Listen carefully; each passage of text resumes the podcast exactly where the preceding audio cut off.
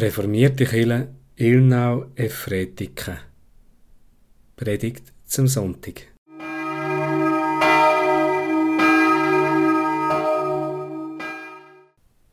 In der Woche des 29. März mit Pfarrer David Scherler und dem Organisten Dominik Hennig. Im Matthäusevangelium im 20. Kapitel steht der Wochenspruch dieser Woche. Der Menschensohn ist nicht gekommen, dass er sich dienen lasse, sondern dass er diene und gebe sein Leben zu einer Erlösung für viele. Sei herzlich willkommen zu dieser bescheidenen gottesdienstlichen Feier.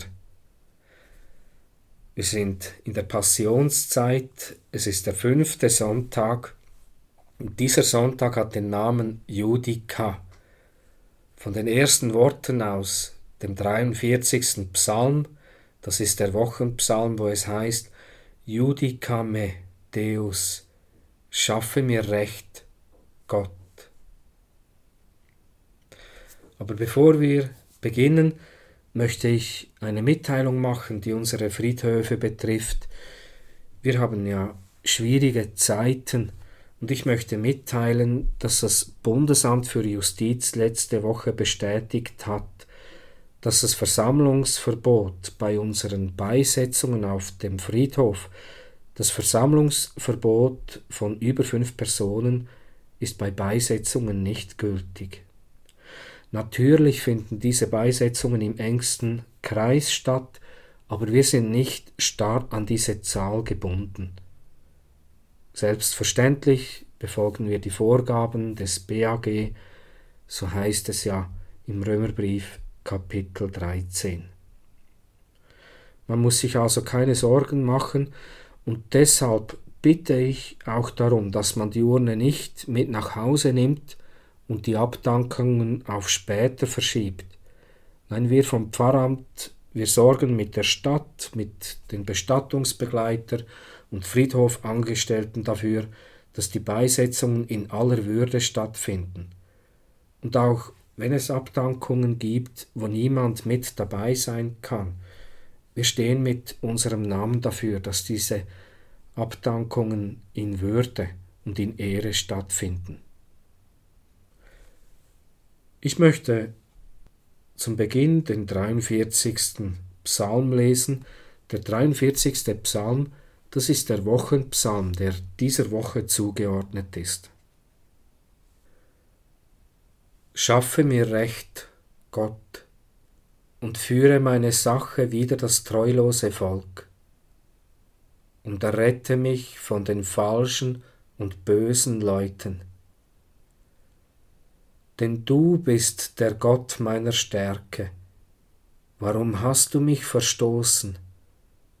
Warum muss ich so traurig gehen, wenn mein Feind mich drängt? Sende dein Licht und deine Wahrheit, dass sie mich leiten und bringen zu deinem heiligen Berg und zu deiner Wohnung, dass ich hineingehe zum Altar Gottes, zu dem Gott, der meine Freude und Wonne ist, und dir, Gott, auf der Harfe danke, mein Gott. Was betrübst du dich, meine Seele, und bist so unruhig in mir? Harre auf Gott, denn ich werde ihm noch danken, dass er meines Angesichts Hilfe und mein Gott ist.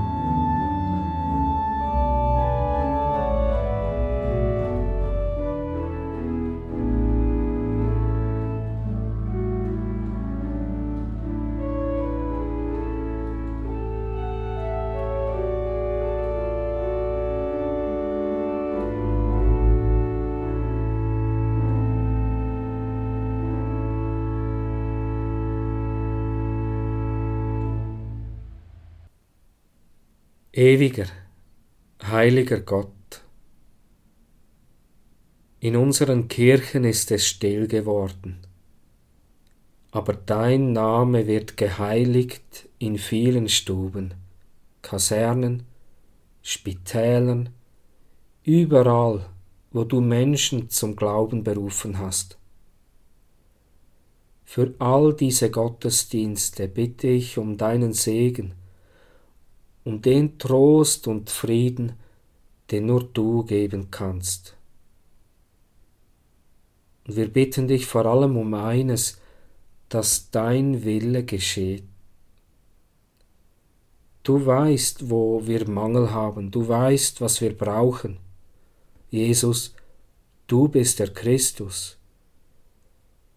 Aus zwei Fischen und fünf Broten hast du viele tausend ernährt.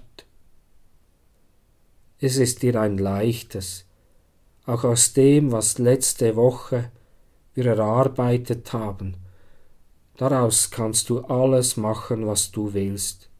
Du kannst es heil und ganz machen. Du weißt auch, wo wir Schuld auf uns geladen haben, wissentlich und unwissentlich. Leite uns mit deinem Licht und deiner Wahrheit. Wir bitten dich, wappne uns gegen Anfeindungen, gib uns Halt, wenn Zweifel kommen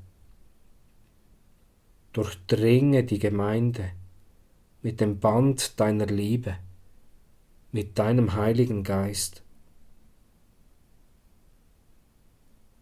Dein ist das Reich und die Kraft und die Herrlichkeit in Ewigkeit. Amen. Ich habe uns ein Geschenk mitgebracht und ich freue mich, dieses Geschenk mit dir zu öffnen. Es ist ein wunderschön eingepacktes Geschenk. Man sieht bereits von außen, da muss etwas sehr Wertvolles drin sein. Aber bevor wir uns an dieses Geschenk machen, möchte ich den heutigen Bibeltext vorlesen. Der Bibeltext steht im Philipperbrief im ersten Kapitel ab Vers 27, acht Verse bis ins zweite Kapitel, Vers 5. Eins ist wichtig.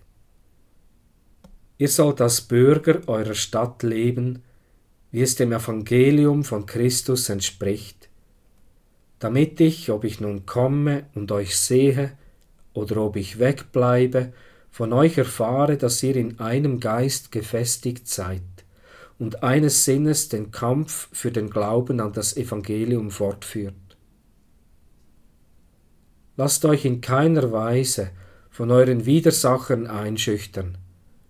Das wird für sie ein Hinweis auf ihren Untergang und eure Rettung sein, und zwar von Gott her.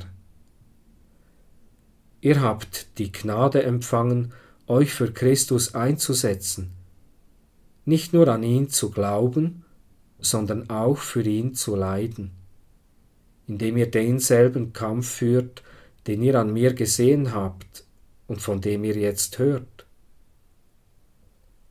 Wenn es denn in Christus Ermahnung gibt, Zuspruch der Liebe, Gemeinschaft mit dem Geist, Zuwendung und Erbarmen, dann macht meine Freude dadurch vollkommen, dass ihr eines Sinnes seid einander verbunden in ein und derselben Liebe, einmütig und auf das eine bedacht. Tut nichts zum eigenen Vorteil, kümmert euch nicht um die Meinung der Leute, haltet vielmehr in Demut einander in Ehren, einer achte den anderen höher als sich selbst. Habt nicht das eigene Wohl im Auge, sondern jeder das des anderen seid so gesinnt, wie es eurem Stand in Christus Jesus entspricht. Ja, so hat es Paulus an die Gemeinde in Philippi, und die erste Gemeinde, die er auf europäischem Boden gegründet hat, so hat er es ihnen geschrieben. Eines ist wichtig, beginnt Paulus. Ja, jetzt muss etwas Wichtiges kommen. Und dann schreibt er von einem Kampf. Und das griechische Wort für Kampf, das ist Athleo. Und dieses Wort, das kennen wir von dem Begriff Athlet. Ein Athlet ist ein Sportler, ein Kämpfer.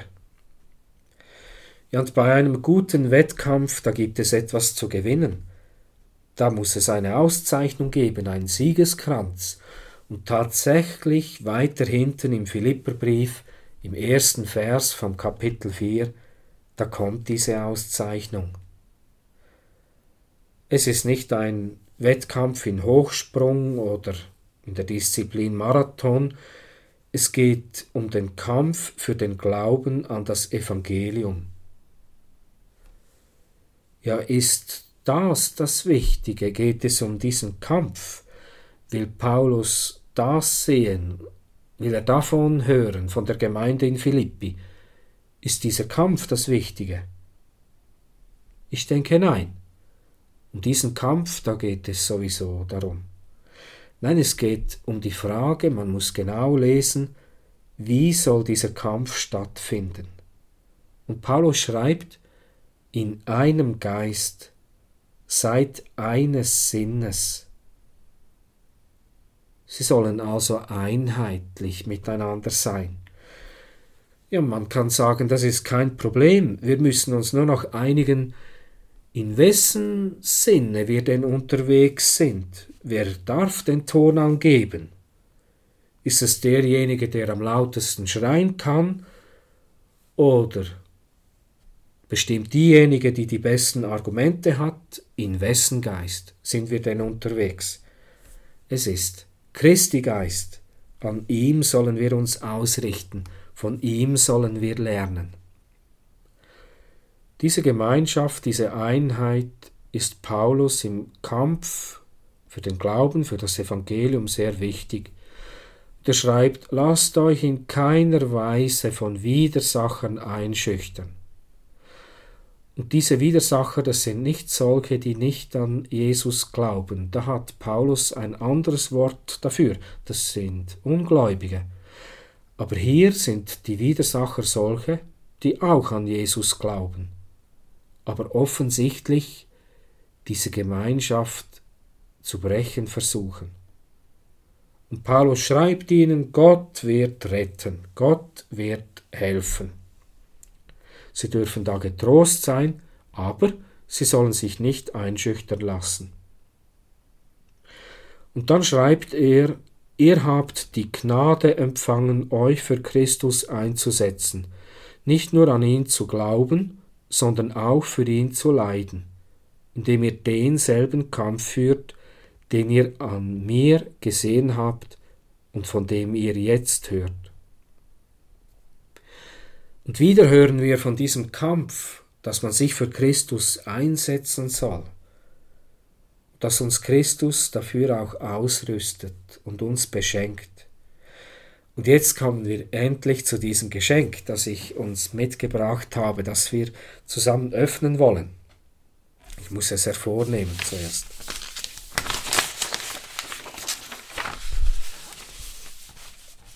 Der Absender von diesem Geschenk, das ist Jesus Christus. Er ist der Stifter.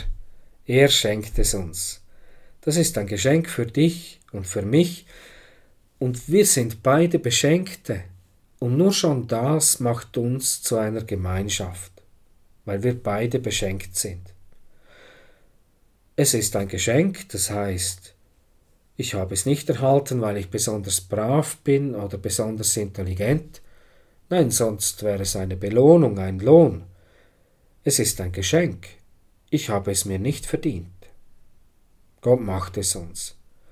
Und jetzt habe ich es genug spannend gemacht, jetzt wollen wir das Geschenk auspacken. Wie rüstet uns Jesus Christus für diesen Kampf aus? Ich mache es mal auf.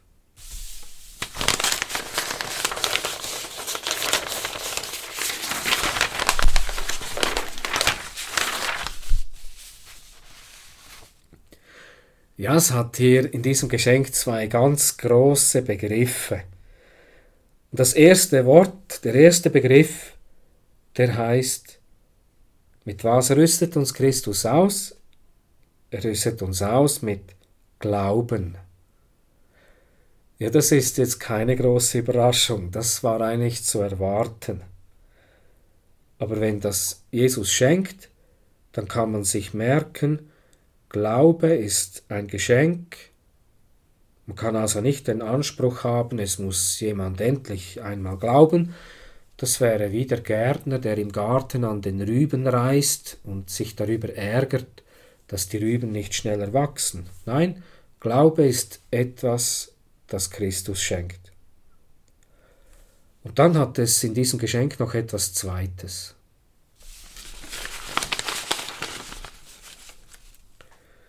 Der zweite Begriff, das zweite, mit was uns Christus ausrüstet, das ist mit Leiden.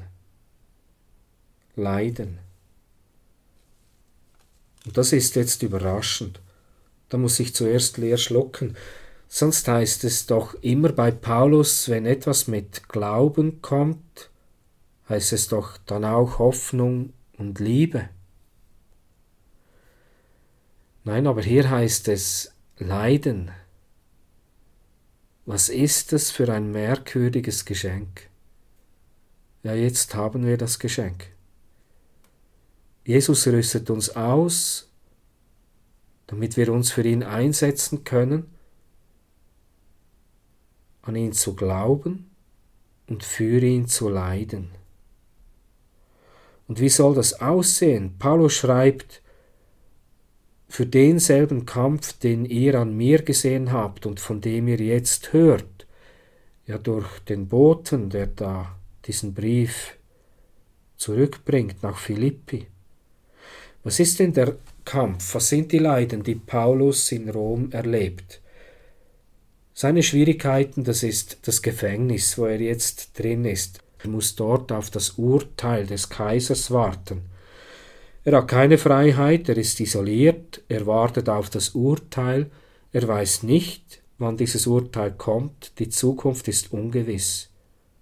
Wie lange das noch geht, das ist nicht klar. Paulus hat vor diesem Text, der jetzt unser Predigttext ist, wo wir drüber nachdenken, er hat lange beschrieben, dass sich in diesen Schwierigkeiten jetzt Früchte zeigen. Das sind nicht mehr Handschellen des Kaisers, jetzt sind es Handschellen für Christus geworden. Wie ist jetzt das bei uns? Christus rüstet uns aus zu leiden. Ja, für welche Leiden denn? Was sollen wir Großes vollbringen? Ich lege das so aus, für die Leiden, in die wir hineingestellt sind, wo wir jetzt drin leben, was uns betrifft, mit anderen Menschen, mit den Aufgaben. Und diese Leiden sind mir auch entgegengekommen in den Berichten, in den Zuschriften, die ich per E-Mail, per Post, per Telefon erhalten habe. Von denjenigen, die mir erzählen, wie sie isoliert sind, in der Stube eingesperrt sind jetzt, von Lieben getrennt, dass man Angst hat, überfordert ist, und vielleicht fragst du dich jetzt, warum soll gerade das ein Leiden für Christus sein? Das ist doch ein Leiden von Menschen gemacht, das sind doch andere schuld. Und ich sage dir, das könnte Paulus auch so sehen. Das waren auch menschliche Entscheide, warum er da unter Hausarrest steht. Aber er sagt, das sind nicht die Handschellen des Kaisers, das sind Handschellen für Christus. Und jetzt sage ich etwas Schwieriges, das für reife Ohren bestimmt ist. Deine Leiden, das Leiden für Christus, das ist deine Berufung, deine Aufgabe, das mutet dir Gott zu. Und wir sollen diese Aufgabe nicht gering schätzen. Und ein bisschen schwierig anzunehmen ist, wir sollen es nicht nur gering schätzen, es ist ein Geschenk. Glauben, Leiden sind Geschenke, eine Auszeichnung. so wie Hiob ein Auserwählter ist. Und natürlich kann man in dieser Zeit auch viele Versuche beobachten, dass dieses Leid verdrängt wird, dass man Optimismus zu verbreiten versucht. Aber es gibt keinen Grund, optimistisch zu sein. Aber wir haben viel Grund zur Hoffnung. Der Philipperbrief, das ist der Brief der Freude, aber zu dieser Freude gehört das Leiden dazu. Und was das für ein Leiden sein kann, was das genau, was genau gemeint ist, darüber erfahren wir gleich noch mehr, aber zuerst will uns Paulus noch einmal sagen, wozu, wofür dieses Leiden sein soll. Paulus, er will vollkommene Freude. Und deshalb schreibt er, wenn es denn in Christus Ermahnung gibt, Zuspruch der Liebe, Gemeinschaft mit dem Geist, Zuwendung und Erbarmen, dann macht meine Freude dadurch vollkommen, dass ihr eines Sinnes seid, einander verbunden in ein und derselben Liebe, einmütig und auf das eine bedacht. Er will also die vollkommene Freude haben. Und wie kommt es zu dieser vollkommenen Freude? Macht meine Freude dadurch vollkommen, dass ihr eines Sinnes seid, einander verbunden in ein und derselben Liebe, einmütig und auf das eine bedacht. Deutlicher kann das Paulus nicht mehr sagen, und er sagt es schon wieder. Diese Gemeinschaft, diese Einheit, dieses eine Sinnessein, das ist ihm offensichtlich wirklich, wirklich wichtig. Man kann ja sagen, ja, das ist einfach, ich weiß ja, mit wem ich mich gut verstehe. Aber ich habe einen Beweis, warum Paulus nicht von denen spricht, die sowieso schon ein Herz und eine Seele sind. Wenn Paulus hier schreibt, wenn es denn in Christus, dann kommen Begriffe wie Ermahnung, Zuspruch, Zuwendung, Verbarmen, in Christus und dort, wo solche Zuwendung, Erbarmen, Zuspruch, Ermahnung, dort, wo das nötig ist, das ist kein ein Herz und eine Seele Gemeinschaft. Das ist eine Gemeinschaft, die eine Herausforderung ist, wo es schwierig ist. Aber das ist Paulus wirklich wichtig. Wie können wir das in dieser Zeit leben? Auch Paulus war von der Gemeinde in Philippi getrennt, und die Gemeinde dort hatte offensichtlich Brüche. Wie können sie diese überwinden? Was soll man konkret tun? Paulus schreibt, tut nichts zum eigenen Vorteil. Kümmert euch nicht um die Meinung der Leute. Haltet vielmehr in Demut einander in Ehren, einer achte den anderen höher als sich selbst. Habt nicht das eigene Wohl im Auge, sondern jeder das des anderen. Jeder das des anderen. In der Präambel der Bundesverfassung der Schweizerischen Eidgenossenschaft heißt es, die Stärke des Volkes misst sich am Wohl der Schwachen. Amen. Wir beten. Jesus Christus, mit was rüstest du uns da aus? Mit Glauben. Und dafür danken wir dir für diese Gnade. Aber warum auch mit Leiden? Ich bitte dich, lerne uns das zu verstehen. Lass uns in diese Tiefe vordringen. Hilf uns, deine Liebe erkennen, die jede Erkenntnis übersteigt. So bitte ich dich, du siehst in unsere Stuben, in unsere Berufe, wo wir herausgefordert sind, du weißt um unsere Leiden und Nöte. Ich bitte dich, bist du mitten mit uns drin und lerne uns, was das bedeutet, zu leiten. Führe du uns durch diese neue Woche. Amen. Ich habe noch einige Mitteilungen und dann möchte ich für uns noch um Gottes Segen bitten. Der Konvent, das sind die Mitarbeitenden der Kirchgemeinde. Wir haben neu eine Telefonnummer unter dem Stichwort ansprechbar. Das ist ein Dienst der Kirchgemeinde, ein offenes Ohr. Und diese Telefonnummer, die ist besetzt von morgens 10 Uhr bis abends 10 Uhr. Diese Nummer lautet 052 262 20 00. Ich wiederhole 052 262 20 00. Es gibt auch eine E-Mail-Adresse, die lautet ansprechbar at refilev.ch. Da kann man auch seine Gebetsanliegen hinschreiben. Diese Telefonnummer ist für all jene, die sich Sorgen machen, die ein Gesprächsgegenüber sich wünschen, die sich jemandem mitteilen wollen, dann darf man gerne auf diese Nummer anrufen.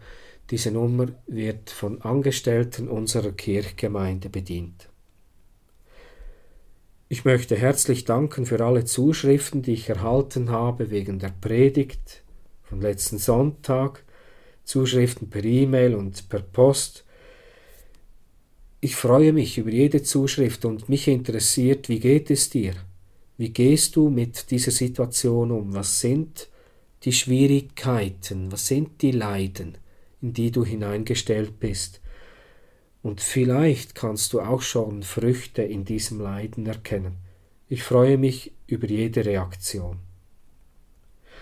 Unsere Kirchen sind offen für die persönliche Andacht die Kapelle Rikon und Kirche Ilnau sind rund um die Uhr geöffnet und die Kirche im Rebburg-Zentrum ist meistens auch offen.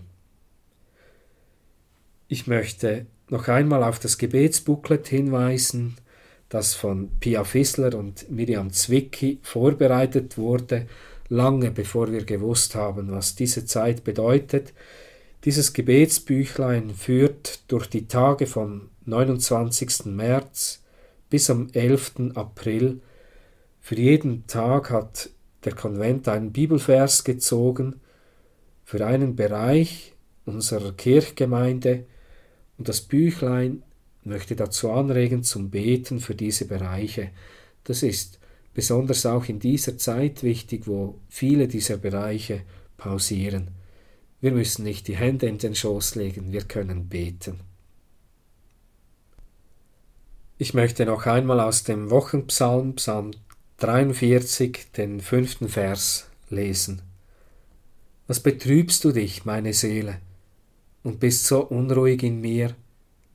Harre auf Gott, denn ich werde ihm noch danken, dass er meines Angesichts Hilfe und mein Gott ist.